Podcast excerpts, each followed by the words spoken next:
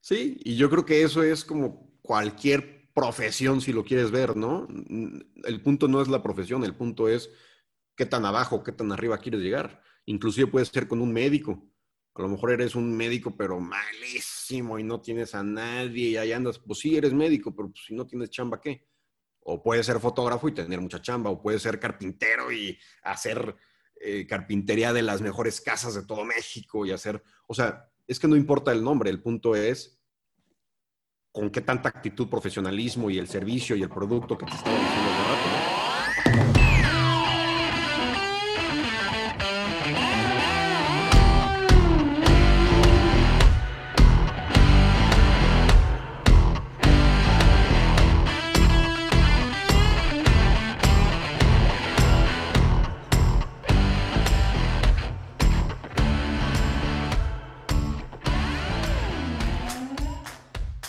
Pues bienvenido, mi Fer o Farril, ¿cómo estás, güey? Bienvenido a Cómodo Incómodo.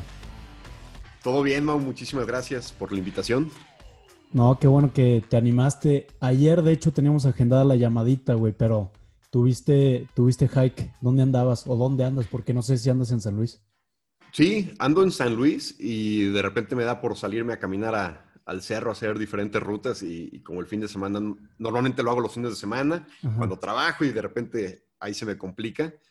Y este fin de semana no pude, así que el lunes, ayer, me decidí a, caminar. Fui al Cerro del Potosí, una ruta increíble por aquí, 18 kilómetros, eh, bastante elevación, increíble. Qué chingón. Los animalitos también. Qué buena onda. Oye, ¿y cómo andas de, de chamba ahorita que dices, güey, que los fines de repente se te tupen para salir a echar caminada y demás? ¿Cómo andas de chamba ahorita con el COVID? Eh, la verdad es que ya está empezando de nuevo. Eh, sí nos pegó muchísimo a partir de marzo. Eh, marzo, abril, mayo, junio, julio. Gachísimo. Yo creo que como muchos de los que están escuchando. Y en agosto ya empezó de nuevo, se reactivó bastante bien. Ahorita está bien tranquilo de trabajo, pero afortunadamente se ve muy bien para el próximo año. Qué bueno. el trabajo. Ya te están agendando de una vez bodas. Eh, sí, ya. Y muchos proyectos que no solamente de bodas, eh, otros proyectos súper interesantes. Entonces, Qué chido. Para la gente que está escuchando, Fer, que no te conoce, pues tú eres un, fotógrafo y cinematógrafo potosino mexicano que ya tiene trayectoria de 10 años, güey, ya, y estás chavo para tener tanta experiencia, a mí me parece. Eh, Fer se dedica, como ya mencionamos, a hacer bodas, a tomar fotografía de naturaleza, eh, marcos y, como dices, otros proyectitos. Entonces, me gustaría empezar, Fer, si nos puedes platicar de, tu inicio, porque, y te voy a decir por qué me interesa mucho que, que nos platiques tu desarrollo, güey, porque yo me acuerdo que cuando yo tuve, no sé, mi graduación de secundaria, ahí estabas tú tomando fotos y te veían bodas tomando fotos y después, después de eso pasó un tiempito y, oye, no mames, que salió la foto de Fer en Discovery. ¿Qué pedo? Y así empezaste, güey, y ahorita ya traes proyectos bien chingones. Entonces, me interesa mucho cómo fue tu desarrollo, cómo lo hiciste para crecer tanto.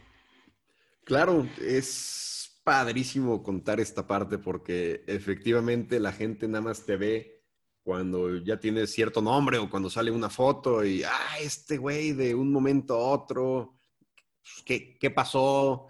Y la verdad es que esto es algo, es un resultado de muchos años de trabajo y de sacrificio, ¿verdad?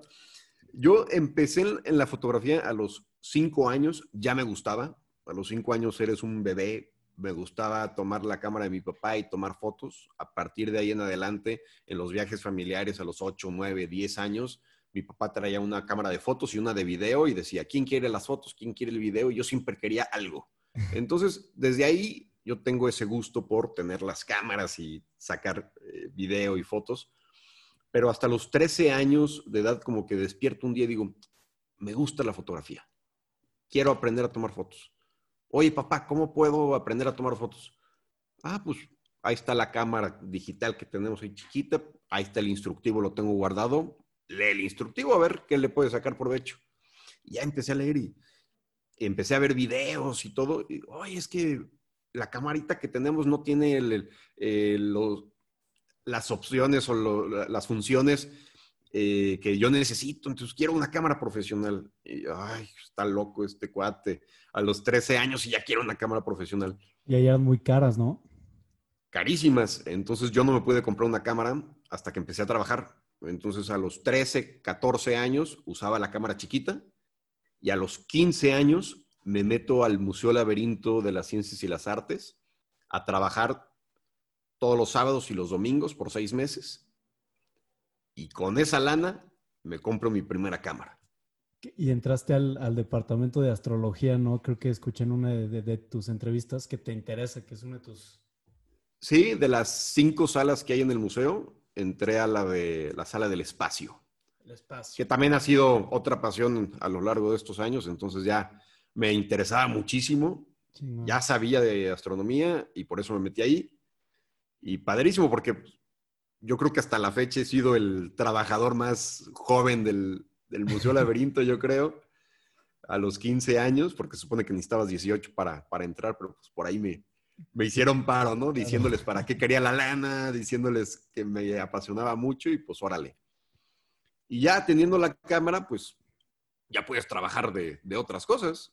Ya teniendo una cámara puedes hacer lo que sea. Entonces, que la primera comunión de la hija de una amiga de mi mamá, ahí estoy, échenme 500 pesos y yo voy todo el evento a tomar fotos.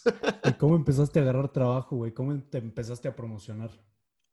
Eh, parte clave era los eventos, los amigos de los papás siempre ayudan para echarle la mano acá a, al sobrino, como lo quieras ver. Órale, empecé a, a eventos, empecé a tomar fotos, fotos, fotos, fotos empezaron a recomendar. Parte de lo que, de lo que me ayudó mucho es, llevaba la cámara a la escuela y en los tiempos libres le tomaba fotos a, a la gente. Ah, ¿quieres una foto? Órale, pónganse foto. Ah, todos los amigos, es su cumpleaños, foto. Y hacía álbums en Facebook de todas las fotos de, de la prepa. Y eso, ay, qué buenas fotos, ay, qué buenas fotos. Oye, pues quiero una sesión de fotos. Oye, pues mi prima se va a casar. Oye, pues y así, así empecé.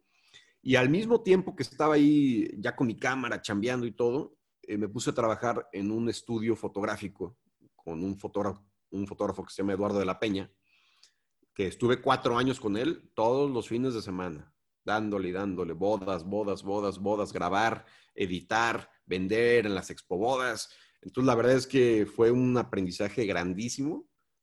Y yo creo que todo eso es lo que ha hecho crecer en el lado profesional. Y, y bueno, pues ya a los 18 años más o menos me independizo, creo mi marca y ahorita ya va, voy a cumplir 26, entonces ya llevamos unos buenos ocho años Qué trabajando chido. en esto. Qué chido, güey. Ah. Fíjate que me gusta mucho esto que dices. Uno, lo primero que, que mencionaste es que pues la gente de ahorita que no te conocía antes piensa que tú naciste y eras un prodigio de la fotografía, güey.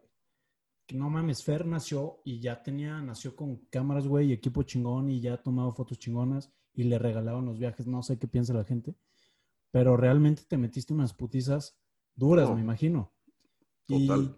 Y, y todo ese tiempo que estuviste expuesto, hay un libro que se llama Outliers que dice que para alcanzar a, a masterizar algo, tienes que exponerte a 10.000 horas de esa disciplina. Después de las 10.000 horas ya puedes decir, ok, ya, chingón. Bandas de rock, futbolistas. Es como igual, si ves a Cristiano Ronaldo, dices, no mames, ese güey nació súper dotado y mamadísimo. Pero no, ese güey era alguien normal que trabajó mucho tiempo y desarrolló las habilidades que necesitaba y tuvo oportunidades y las supo aprovechar y pues ahorita está donde está. Entonces eso me gusta mucho que, que realmente sí hablas de tu trabajo y que no, no es del día a la mañana. Llevas 10 años de trayectoria y 4 años trabajando para alguien más, que es algo que veo que a emprendedores, como por este, esta onda del mame, como que no les gusta. Exacto. No sé cómo lo veas tú. Sí, de hecho, eso de trabajar para alguien más o todo eso, eh, a la gente no le gusta cuando es muy necesario muy, pero muy necesario, no solamente por el conocimiento que te pueda dar, por ejemplo, yo estar en un estudio fotográfico que me está llenando de información y de, me está permitiendo practicar todo lo que he aprendido de fotografía sin tener que exponer, digamos que mi nombre como mi marca o mi reputación. Me están dando la oportunidad de experimentar y de tomar fotos y de practicar una y otra y otra vez sin el tener que exponer yo mi propia marca. Y eso es padrísimo. La gente puede aprovechar en sus trabajos exactamente eso. Ahora, otra cosa, no solamente es la información de todo lo que estás aprendiendo y practicando, sino también es la responsabilidad. El tener un jefe, el tener que dar buenos resultados, el tener que llegar a tiempo, el tener que arreglarte bien para ir al evento, todo ese tipo de cosas en cualquier trabajo, no solamente de fotografía, te va a ayudar el hecho de tener un jefe y tener horarios, definitivamente. Claro. Y, lo platicabas también, Fer, en una entrevista que tuviste en Perú, que qué chido, no sé ni cómo llegaste ahí. Em, que el, uno de los problemas grandes que tienen los fotógrafos, y creo que es en general, o sea, cualquier trabajo, la falta de profesionalismo. Uf. Que dices que es el problema más grande con los fotógrafos, que te quedan Impresionante. tiempos mal, que se ponen pedos en las bodas, no sé. Impresionante. y es que es difícil de imaginarlo, pero es es más complicado encontrar a un fotógrafo profesional que no profesional. No profesional hay muchísimos y es impresionante la cantidad de fotógrafos que se ponen pedos, que se van muy, pero muy mal vestidos, que llegan tarde, que pierden material, que dices, y, es que es la mayoría. Eh, o sea, la gente debe de empezar eh, haciendo el trabajo profesional y, la gente no se lo imagina. ¿Por qué? Porque empieza alguien a tomar fotos, se hace conocido y ha de cuenta que son divas y ha de cuenta que son dioses, que nadie puede hacer nada, entonces empiezan a perder ese lado profesional, que es parte de lo que eh, yo siempre he tratado de cuidar y mi hermana y yo que trabajamos eh, juntos, a ver, no importa en qué estatus estemos en la fotografía, nosotros siempre vamos a los eventos. No importa eh, si quienes nos contratan o a dónde sea la boda o lo que sea, nosotros no tomamos en las bodas. Así de fácil. No vamos a tomar. Porque estamos chambeando. Vamos a ir nosotros. Porque queremos un producto excelente. Entonces, tratamos de cuidar siempre ese lado eh, para no empezar a destruir el negocio mandando gente y que se ponga borracha y todo eso, ¿no? Es algo eh, horrible. Claro. Y, desafortunadamente, Fer, creo que es que, no sé, el mexicano sí es chambeador, sí chambeamos, la, la gente le gusta trabajar, pero desafortunadamente siento yo que somos muy mal quedados en tiempos, en, ay, ¿sabes qué? Es que, fíjate que traía tráfico, había mucho tráfico y no pude llegar, pero llego en media hora.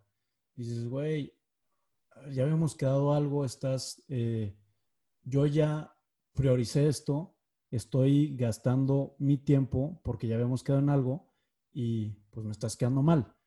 Y me di mucho cuenta de esto porque vengo de, de Japón, estuve trabajando un año allá y la palabra del japonés cuenta muchísimo. Si se dice algo, se hace. Y si no, pues es una falta de respeto enorme, que creo que nos falta mucho eso, porque sí chambeamos, pero no sé. No sé qué nos falte, Fer, ahí para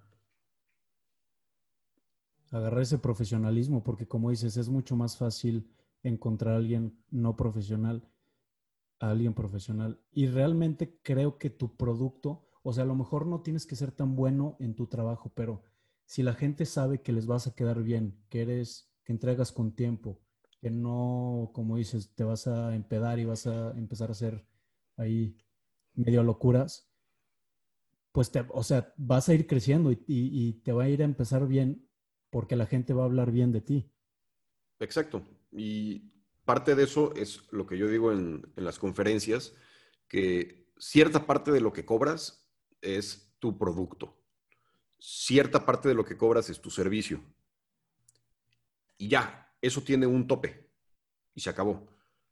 Pero lo que está extra en el precio que puedes cobrar más con los demás es la reputación que tienes. Reputación, nombre, todo eso da garantía. Garantía de que ahí vas a estar, garantía de que vas a entregar el producto en tiempo y forma. Entonces yo creo que eso es el verdadero diferenciador de que la gente te contrate o no. Ok, este chavo tiene buen producto. Ay, pero el otro día, no, hombre, a mi amiga le llegó tarde y perdió esto. O este cuate, ah, sí se ve muy bien vestido y llega a tiempo, pero el producto es una porquería. Pero si encuentras a alguien, ah, qué buen producto, ah, qué buen servicio, y 40 personas me lo están recomendando porque es el mejor, pues no hay duda. Entonces, ese tipo de cosas son los que hay que hacer, ¿no? Y solamente la garantía y la reputación se va logrando haciendo la chamba bien una y otra vez y otra vez y otra vez. Eso no se va a lograr en cinco meses, eso se va a lograr en años para que la gente diga, ah, este cuate, recomendadísimo. Claro. Oye, Ferry, ¿cómo fue tu razonamiento de, reinversión o inversión? Empezaste a ganar tu lanita a los 15 años y pues empiezas a ganar lanita y dices, ay, güey, pues ya se me alcanza para ir al cine, invitar a una chava o X, viajar. Oye, ¿cuál fue tu, tu clic con esa lana que empezaste a ganar? De hecho, siempre me gustó el tema de ahorrar. Eh, entonces, de esa lana, yo guardaba y solamente sacaba lo que necesitaba para la semana. Y lo llegaba más lana, la guardaba y sacaba más para, para la semana. Ya cuando tenía, eh, digamos que mis 20 mil pesos para la próxima cámara que me quería comprar, bueno, pues a vender esta cámara, compro la siguiente y, entonces ya tenía otra cámara con más calidad, con más cosas.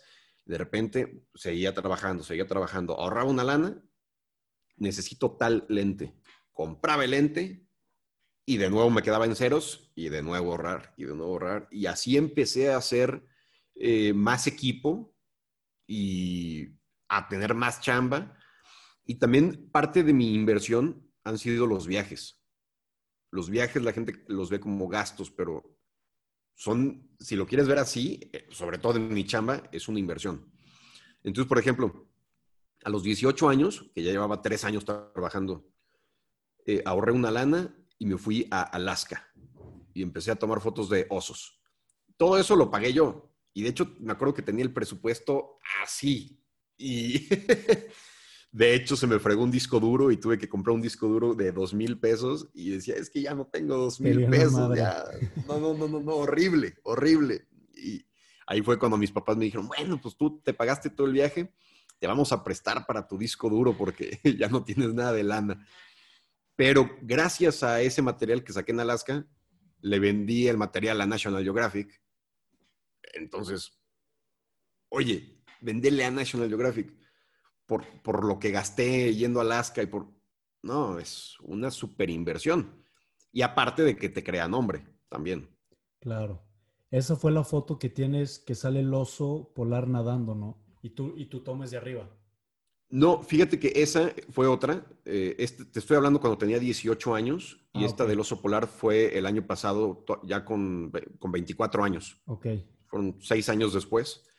Eh, pero pero las dos han sido muy, muy buenas para mi chama, ¿no? Una un premio mundial y la otra se vendió a National Geographic, así que... Y esa de National, ¿qué sentiste, güey? O cuando te llegó el correo, no sé cómo te contactaron, dijiste, ¿qué pedo? Ya la hice, ya. Sí, es padrísimo. Porque sobre todo que en todo el viaje me, me sentía como de, como de National Geographic, ¿no? Con mi cámara, ni siquiera tenía un lente bueno, entonces me lo tuvieron que prestar porque ni siquiera tenía lana para un lente bueno. Entonces ahí iba con mi tripié y me sentía como de National Geographic y con los osos y todo. Y estábamos siempre ahí bromeando de que, ah, es que parecemos de Nat Geo. Y de repente, eh, ya después de, de varios meses, o sea, subí el video, luego se hizo viral y ya después llegó a National Geographic. Entonces yo creo que pasaron como unos ocho meses desde el viaje hasta que me buscaron. Y me dijeron, oye, necesitamos tu material de osos, que quién sabe qué, pero me buscaron así como de un nombre raro. Y yo de que, ah, sí, pues ¿para qué lo quieres? Ah, para la próxima serie de televisión, Wild Timber River, de National Geographic. Madres, cabrón. ¿Sí, te la creíste? ¿O dijiste, esto es una estafa? No, y yo nada más pensando. Y yo nada más pensando, híjoles, me, decían, y por favor, cóbranos, eh, dinos cuánto nos vas a cobrar. Y yo nada más pensando, híjoles, no me quiero ver muy caro porque si no, no se van a arrepentir, pero tampoco regalado, pero ahí negociamos un poquito el, precio, pero padrísimo. No, no, no. Y ya después de un año, eh, ya apareció en la televisión y se ve increíble. Qué chingón. ¿Crees que ahí fue el, tu, tu punto en donde despegaste más, más cabrón o empezaste a crecer con más rapidez? Fíjate que ha, habido, ha, sido uno de los puntos más importantes en mi carrera, definitivamente, pero ha habido varios. Eh, hace rato estabas hablando sobre aprovechar las oportunidades. Y, les quiero platicar esto porque eh, es súper importante y es algo que yo les puedo compartir. Yo me fui un semestre a estudiar a España. Eh, yo ya estaba trabajando, me fui a los 20, 21 años. Entonces yo ya llevaba desde los 15 años en esto. Entonces tuve que preparar mi intercambio y dejar de aceptar bodas durante ese semestre. Y estando allá, yo me puse a investigar de wedding planners eh, de Europa y a organizadores de bodas y a decoradores y mandé correos por todos lados. Unos eh, wedding planners de Francia me dijeron, oye, tenemos una boda en Marruecos. Eh, te paso el contacto de la novia por si gustas. Ah, buenísimo. Entonces contacté a la novia. Hola, soy Fernando Farrell. Eh, vengo de México. Me gusta grabar bodas. Ah, este es mi trabajo. Si te interesa, yo te regalo el video. Solamente págame el vuelo de, España a Marruecos. Y me contestan. Órale, jalamos. Buenísimo. No, hombre. Eh, algo regalado. Yo no lo hacía por la lana. Yo lo hacía por la experiencia y por el nombre. Y estando allá, me dicen, oye, eh, un fin de semana antes es nuestra civil en Suiza. Si te pagamos el vuelo, ¿también vas? Yo, también voy, cabrón. No, no, no. Entonces me voy a Suiza, a la civil, en unas montañas padrísimas, y les hago chamba, y obviamente subo a redes sociales aquí grabando boda en Suiza. Ya. Al siguiente fin de semana, vuelo a Marrakech y boda pero increíble la boda. No, no, no, no, no. Perfecta. Y hago un video y también grabando boda en, Marruecos. Y se hace el video padrísimo. Entonces, ¿qué es lo que hace la gente? A la gente le encanta inventar y le encanta hablar de lo que no sabe. No, que a O'Farrill se lo llevan hasta Marruecos y a Suiza.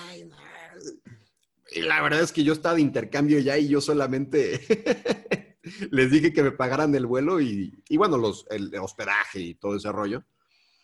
Y salió una inversión increíble, porque aparte de tener material en bodas extranjeras, pues la gente hablaba mucho de eso.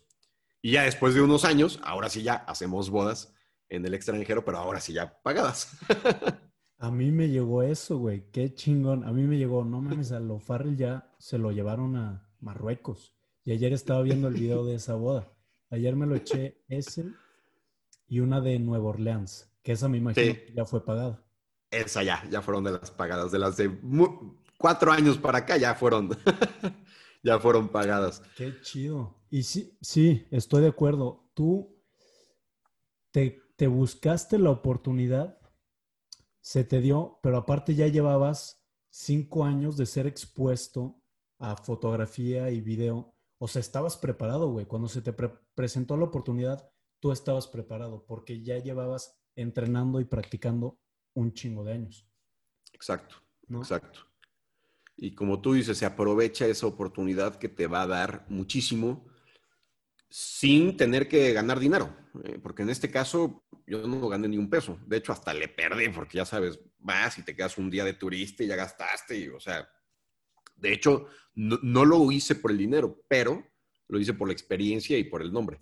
Y eso de repente es lo que la gente no entiende. Hay gente que me dice, oye, por favor, invítame de tu asistente, vámonos a una boda. Órale, pues yo, yo siempre necesito un asistente todos los fines de semana cuando hay bodas.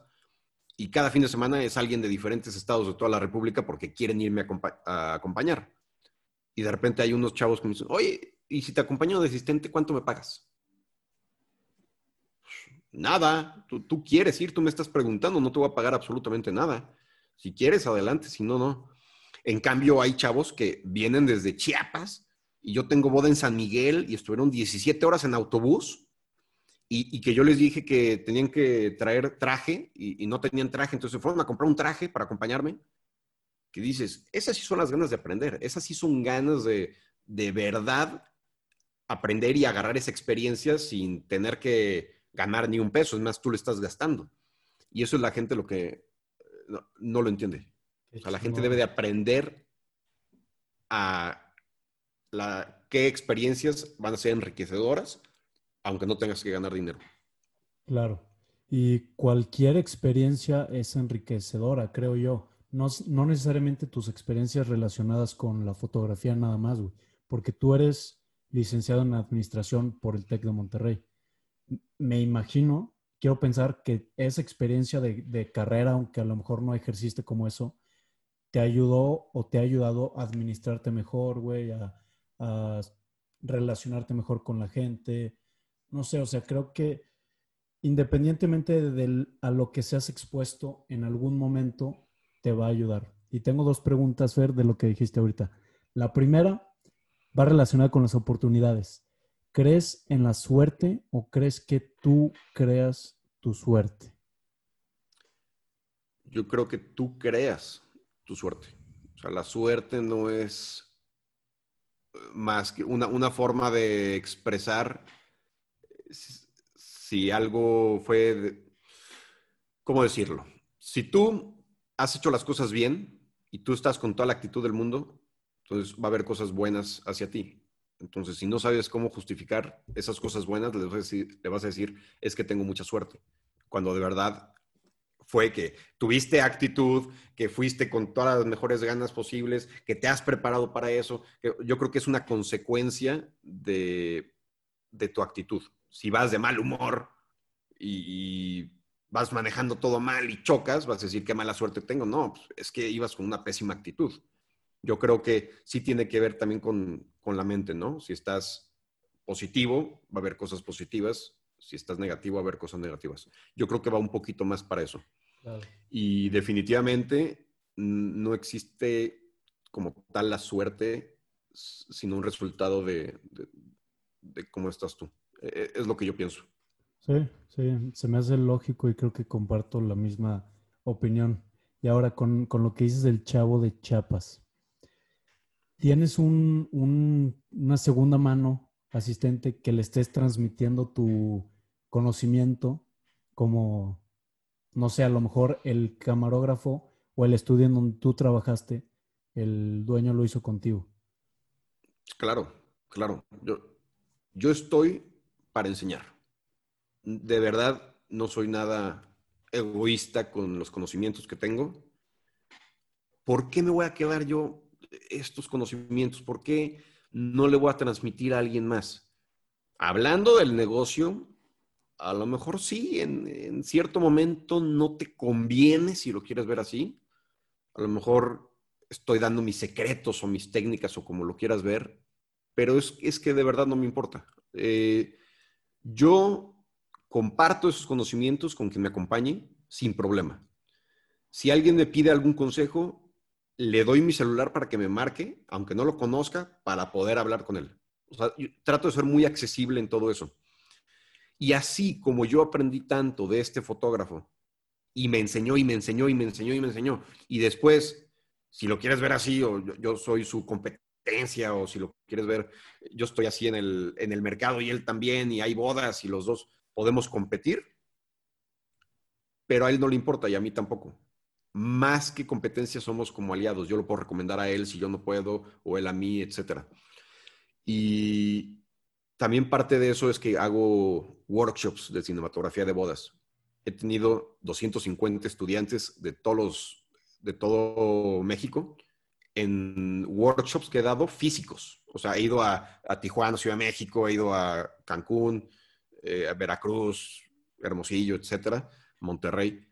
Y hago workshops, he tenido 250 estudiantes más o menos, y les comparto muchísimas cosas de mi chamba. ¿Por qué? Porque si ellos mejoran, por consiguiente, ellos pueden subir precios y yo también. O sea, estamos subiendo todos en conjunto. No solamente que yo me pueda disparar y que de repente todos cobren y tengan un producto muchísimo más bajo. Y entonces a mí ya no me van a querer contratar, me van a querer bajar los precios en, en el mercado. Pero en cambio, si todos subimos de calidad, a todos nos conviene. Esa es la mentalidad que yo tengo y yo creo que es la que se debe de compartir. Claro, sí, el, sol brilla para todos. O sea, no, no tienes que, para brillar no tienes que apagar a alguien más. Tú puedes hacer las cosas bien y pues también cuando es necesario y, y en la etapa que te toca creo que hay que ser humildes, que es lo que dices de, güey, pues te estoy invitando de mi asistente, no te voy a pagar, pero te voy a enseñar, te voy a transmitir. O sea, tú eres el interesado, el que quiere aprender, el que quiere estar conmigo. Ok, pues hay que ser humildes, decir, güey, órale, pues es lo que quiero y, a darle. Y qué chido que tengas esa, esa perspectiva, porque cuando hay, hay, veces que pasa que crece una persona como marca propia o, su empresa, lo que sea, y la gente es envidiosa y no te comparto, güey, porque a lo mejor me ganas y va a ser mi competencia y, no. Me, vas a afectar y qué chido que tengas ese, ese approach. Ahora, eh, Fer, ¿en algún punto tuviste miedo al fracaso u opinión pública? Porque creo que la profesión de fotógrafo está muy, em, ¿cómo podría decirlo? O sea, es como el estereotipo de, güey, te vas a morir de hambre ¿qué haces? O sea, es otra cosa porque no sale. Sí. ¿Tuviste, a ti te dio miedo en algún punto eso? Puede, puede ser, por ejemplo, cuando empecé a trabajar en esto, me decían, por ejemplo, mis papás, qué padre que estás trabajando en esto, qué padre, pero, pero no te vas a dedicar a esto, ¿verdad? No, no, no me voy a dedicar a esto, yo solamente lo hago así temporal. Y ya empecé a crecer más, más, más. Oye, pues, pues podrías hacer algo, pero, pero no te quedes de fotógrafo, de, eventos, o sea, haz algo así, una empresa grande de fotografía. Sí, sí, sí, sí, sí. Ya, seguimos. Mis papás siempre me apoyaron, eh, cabe destacar. Pero, pues sí, ¿no? O sea, no, no querían ver a su hijo como fotógrafo, pues por ese estereotipo, ¿no? Y eventualmente oye, pues es que este, este, es un negociazo, está padrísimo, lo disfruto, voy con toda la actitud a trabajar, que eso pues no lo ves normalmente. Y, pues ya, no, hay ningún problema de, ser fotógrafo, porque pues que, ya que te importa que, digan los demás, ¿no? Yo de repente lo pienso así como que, si de repente conozco a alguien así de que mis, mis próximos suegros, ¿no? Y, ¿a qué se dedica el muchacho? No, pues es fotógrafo. como que, como que no llama tanto la atención el nombre, pero, pero si lo quieres ver así como, bueno, fotógrafo y cubre bodas en otros lados y de repente hace fotos de animales y da conferencias y eso. Ah, bueno, pues ya, por lo menos ahí lo, lo hiciste más bonito, ¿no? le pones un nombre más mamón. Sí, porque tenemos estereotipo, fotógrafo, te imaginas, pues como empezaste tú, a lo mejor una persona que va a tomar fotos a eventos eh, sociales, graduaciones, bodas y ese pedo. Pero tú lo has sabido escalar y pues qué chingón. Me imagino que eres un, ejemplo a seguir para todos los que se quieren dedicar a fotografía y que medio, medio le están dudando, creo que el mensaje pues sería este. Sí, y yo creo que eso es como cualquier profesión si lo quieres ver, ¿no? El punto no es la profesión, el punto es qué tan abajo, qué tan arriba quieres llegar. Inclusive puede ser con un médico. A lo mejor eres un médico, pero malísimo y no tienes a nadie y ahí andas. Pues sí, eres médico, pero pues, si no tienes chamba, ¿qué? O puede ser fotógrafo y tener mucha chamba, o puede ser carpintero y hacer eh, carpintería de las mejores casas de todo México y hacer, o sea, es que no importa el nombre, el punto es con qué tanta actitud, profesionalismo y el servicio y el producto que te estaba diciendo hace rato, ¿no? Claro. Oye, ahorita que mencionas las fotos de naturaleza, Fer, de, entre las cosas que haces, ¿cómo empezaste con eso, güey? Que está, no mames, están loquísimas tus fotos, güey. A mí te digo, de las que vi ayer, eh, Royalty, no mames, mi favorita. Está de no mames ese león. ¿Cómo empezaste con ese, con ese flow? Fíjate que después de lo de Alaska, bueno, siempre me gustaban los animales, siempre me gustó tomar fotos de florecitas, abejas y rayos y todo eso. Entonces, después del viaje a Alaska, que se vende a, National Geographic, ahí fue cuando digo, wow, está padrísimo esto. Quiero seguir ahorrando, quiero ir a otros lados. Entonces, me organizé un viaje a la Patagonia, eh, saqué varias fotografías y video, vendí también el material a una empresa de Chile y, luego dije, oye, esto es hasta negocio. Yo pago al principio, hago el material y luego se vende. Y hasta la fecha se sigue vendiendo material. Entonces es algo que te deja regalías por muchísimo tiempo. Entonces dije, oye, esto también es un negocio. Entonces eh, empiezo a ahorrar y me voy la primera vez a África y, y empiezo a sacar información ahí de, todos los animales. Hago un video y salen en noticias en Kenia que decía de que eh, fotógrafo mexicano hace el mejor video jamás hecho en la reserva Masai Mara. Eh, en periódicos de Kenia. Entonces ahí fue cuando empiezo a decir, wow, esto está increíble. Y ya me empiezo a organizar más viajes, más viajes, más viajes, se empieza a vender el material, hasta que eventualmente ya hubo marcas que me pagaran el viaje a mí para ir a sacar material. O sea, yo ya he ido a África, por ejemplo, sin tener que poner un peso, e incluso es negocio. Y así como África, bueno, pues hay muchísimos lugares, India y el Amazonas y Pantanal y quién sabe cuántas cosas, en donde ya las marcas te pueden hasta pagar, aparte del viaje, te pueden pagar por sacar material. Y eso es algo increíble. Y aparte de eso, bueno, las impresiones fotográficas. Qué chingón. Para la gente que está escuchando, Fer, que a lo mejor no sabe en, a dónde ha sido, de, las, de los lugares que, alcancé a, a registrar, Brasil, India, Kenia, España, Noruega, Uganda, Islandia, Honduras, Italia. No mames. Está de locos. Y me imagino que esa exposición, no nada más el, crear contenido y venderlo, la exposición a, diferentes culturas, ver animales, güey, ver, no sé qué tan cerca o lejos estés de los animales. Depende del animal, pero no, es lo mismo eh, estar, por ejemplo, con los leones o con los jaguares, estar con otro tipo de, de especies, pero por ejemplo, los gorilas los tenemos a dos metros de distancia, sin nada de protección en medio. Y eso se siente la adrenalina muy, muy padre. Pero ahí no puedes estar más lejos porque la selva está tan densa que si te alejas 10 metros ya no los ves. Entonces es algo, es algo muy, muy padre. Sí, creo que esa experiencia de estar, por ejemplo, con gorilas es algo muy, eh, no sé, a mí, a mi parecer, o lo que yo sentiría así, creo, es humildad. Porque realmente no eres nada contra ese animal, güey. Ese animal te agarra y te hace pedazos. O sea, si, si te quieres ver en, si el mundo es un sistema y te quieres ver como un engrane, eres una madrecita mínima en este mundo, pero mínima. Y no eres nada, somos súper frágiles comparado con esas bestias. Es, es impresionante cómo, como tú dices, te, sientes menos, totalmente menos, te sientes nada comparado con ese animal. Y empiezas a ver cómo funciona la sociedad en la familia de los, de los gorilas, ¿no? En la primera familia que fui fueron 13 gorilas y en la segunda eran 15. Eh, está el macho dominante, está la hembra, están las crías, están los adolescentes que están luchando para ver quién llega a ser el próximo macho dominante.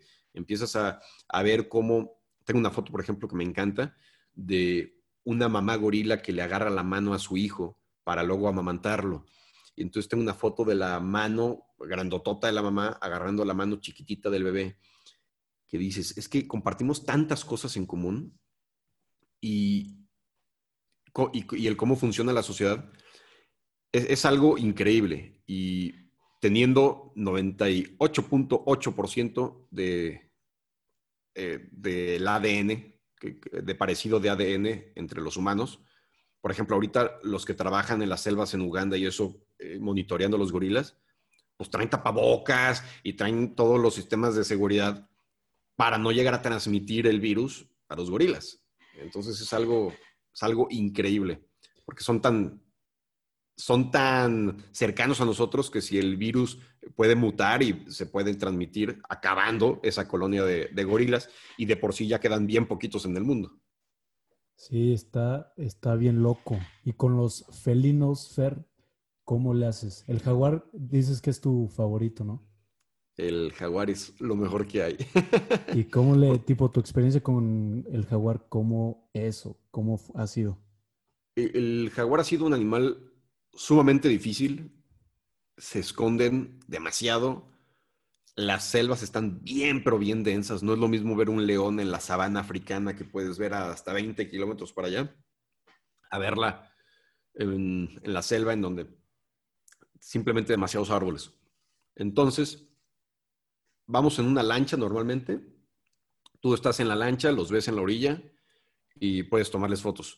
Pero me tocó una experiencia que ha sido el mejor encuentro de jaguar que he tenido, que me salió de lado, la lancha estaba pegada a la orilla y estuvo yo creo que unos 8 metros, 8 o 10 metros de distancia.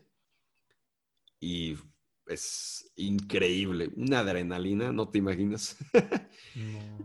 y ni me acuerdo, ni me acuerdo qué estaba pasando en ese momento. Yo tomé fotos a lo menso.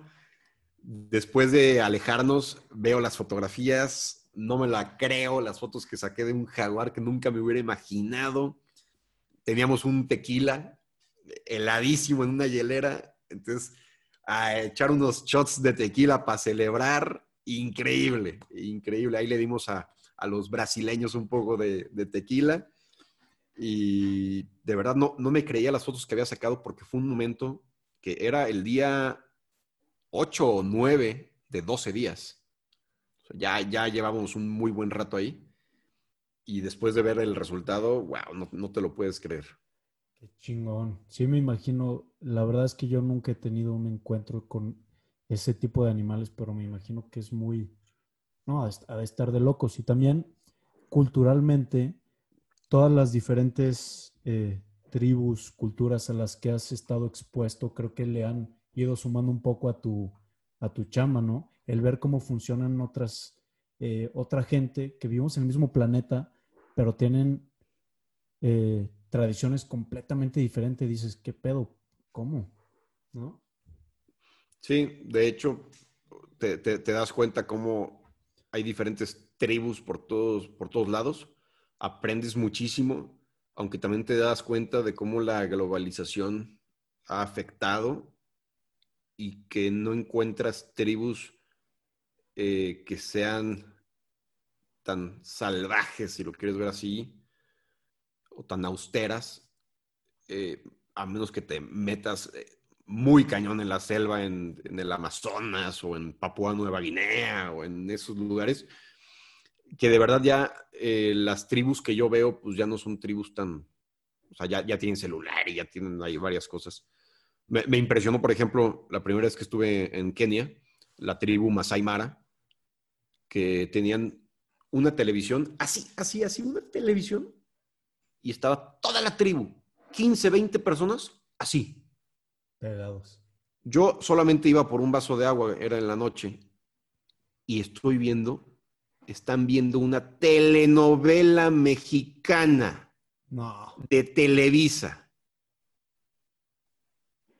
¿En español? ¿O en.? No, no sé qué con, con Swahili. Swahili. Sí.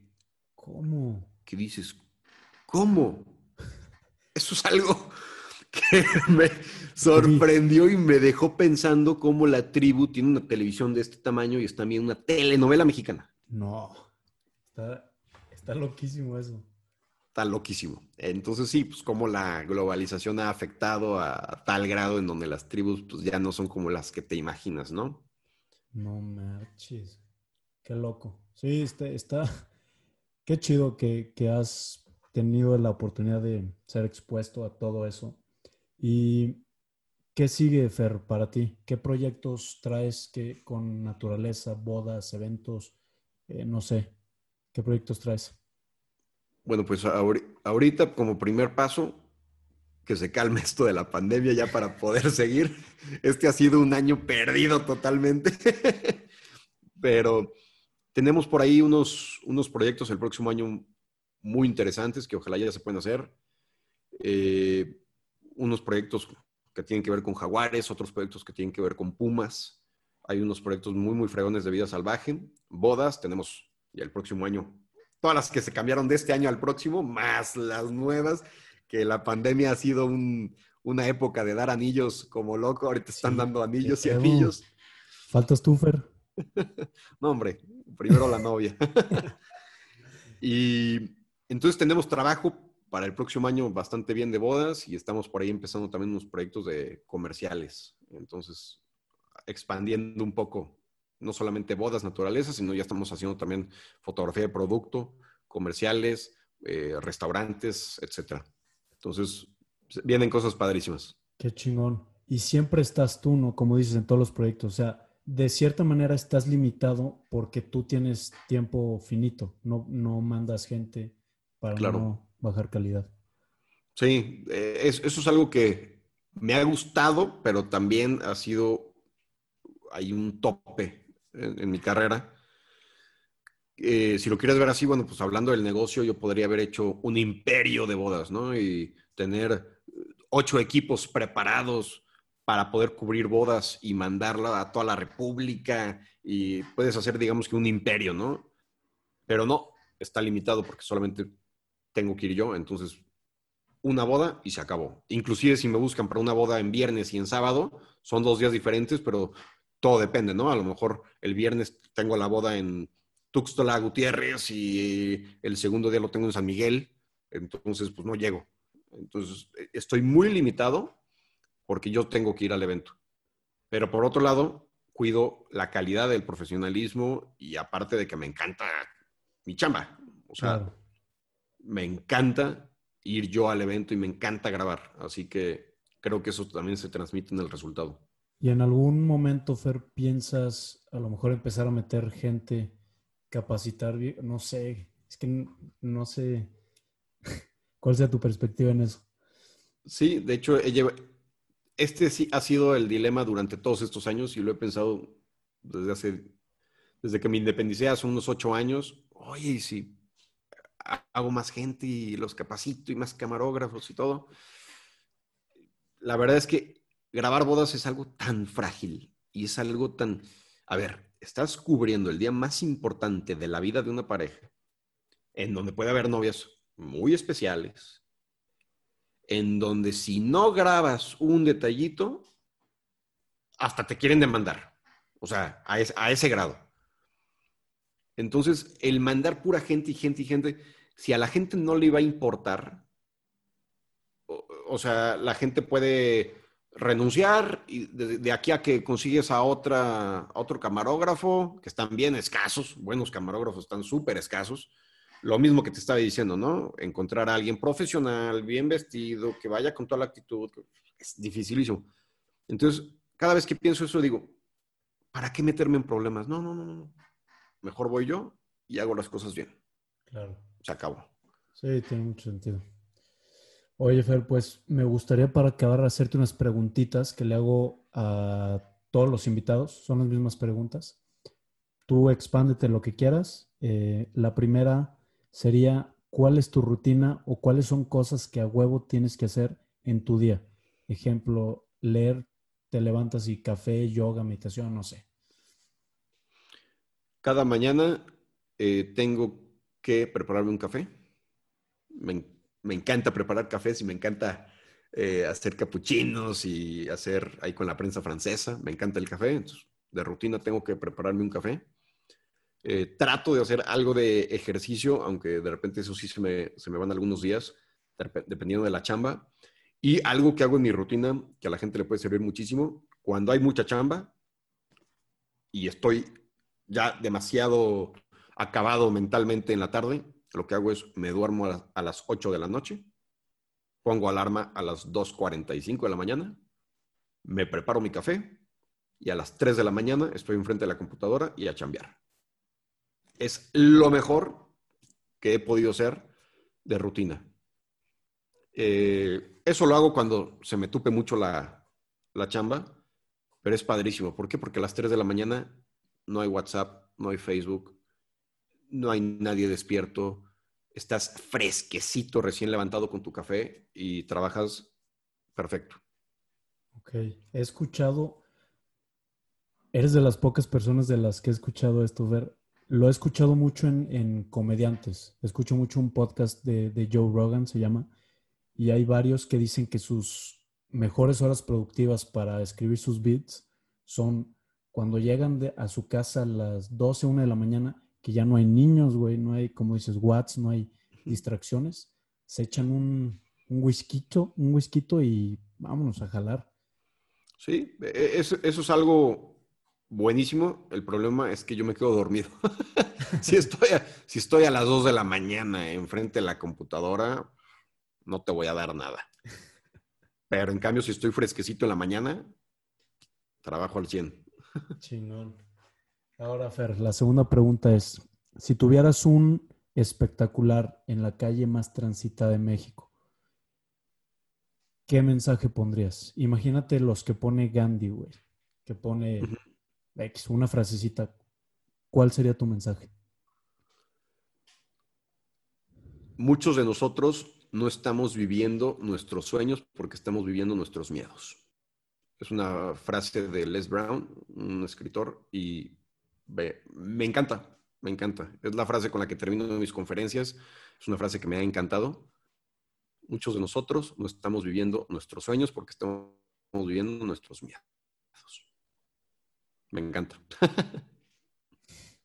Está muy chida, güey. Está buena. Ahora la tercera pregunta, Fer. ¿Cuál ha sido el mejor consejo que te han dado y por qué? el mejor consejo que me han dado, yo creo que ha sido de, desde pequeño, que mi papá siempre me ha dicho, tú puedes, tú puedes, tú puedes, tú puedes campeón, lo que quieras, lo puedes lograr, nada más hay que echarle ganas. yo creo que eh, no es consejo como tal, pero sí es una parte de motivación en el que si, si quieres, puedes. Solamente pues hay que trabajar muy, pero muy duro. Y nos limitamos por nuestros miedos, como dices. Como que a veces tenemos que, ah, ganas de hacer algo y, ay cabrón, pero es que si la cago, ay güey, es que si, si pierdo esta lana, o, y pues ahí te quedas en tu, zona de confort, porque pues es como, es como quedarte ahí, ¿no? Sí. De acuerdo. Ahora, última pregunta, Fer, antes de pedirte recomendaciones de libros y podcasts si escuchas. ¿Cuál sería tu definición de felicidad? Dice que es, es una pregunta ambigua, es muy subjetiva, pero si tuvieras que definir la felicidad, ¿cómo la definirías? Es lo que te motiva día con día. O sea, hay gente que le hace feliz estar de fiesta, hay gente que le hace feliz estar trabajando, hay gente que le hace feliz estar en la naturaleza, hay gente que le hace feliz estar en la, ciudad. Si tú te sientes bien eh, con lo que estás haciendo eso, y eso es felicidad, adelante. Entonces, si quieres tener hijos porque te va a hacer feliz, adelante. Si no quieres tener hijos, eh, eh, etcétera. O sea, lo que tú quieras y lo que te haga sentir bien, eso es la felicidad y, definitivamente estamos aquí pues, para ser felices. Claro. Ahora ya para acabar, Fer, eh, pues te pediría recomendación de tres libros que nos pudieras pasar, que, te hayan gustado o crees que te hayan eh, ayudado de alguna manera. Hay varios libros que a mí me gustan. A mí me gustan eh, muchísimos, por ejemplo, de El origen de las especies, de Charles Darwin, o por ejemplo los de Yuval, que son de Homodeus, Homodeus es buenísimo y el otro que estoy leyendo que... Sapiens.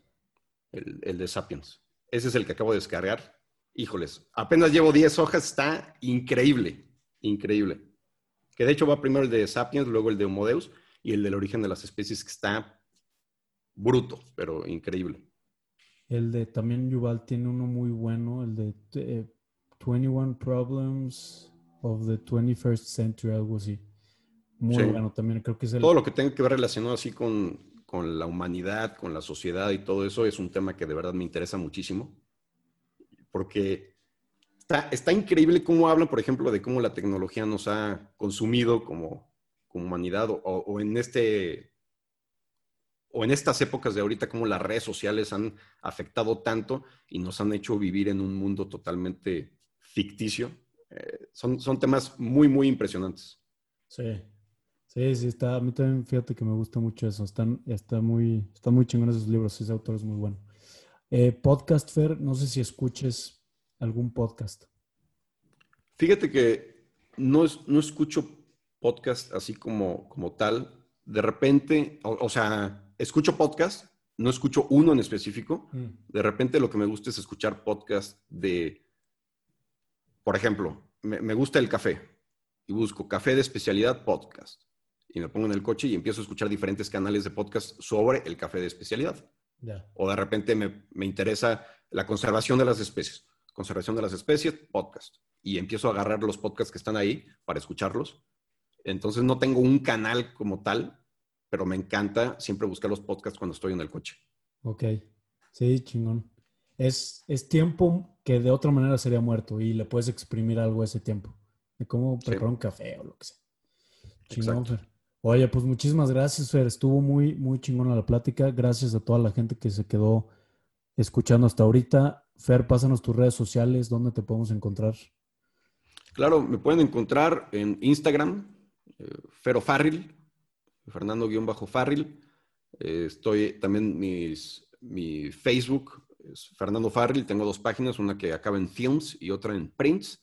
Una es para fotografías y otra es para videos. Y en mi página internet www.ferofarril.com, que aparte es mi tienda en línea por si alguien quiere alguna impresión para su casa. Pues muchas gracias, mi Fer. Muchas gracias, bandita. Y hasta la próxima.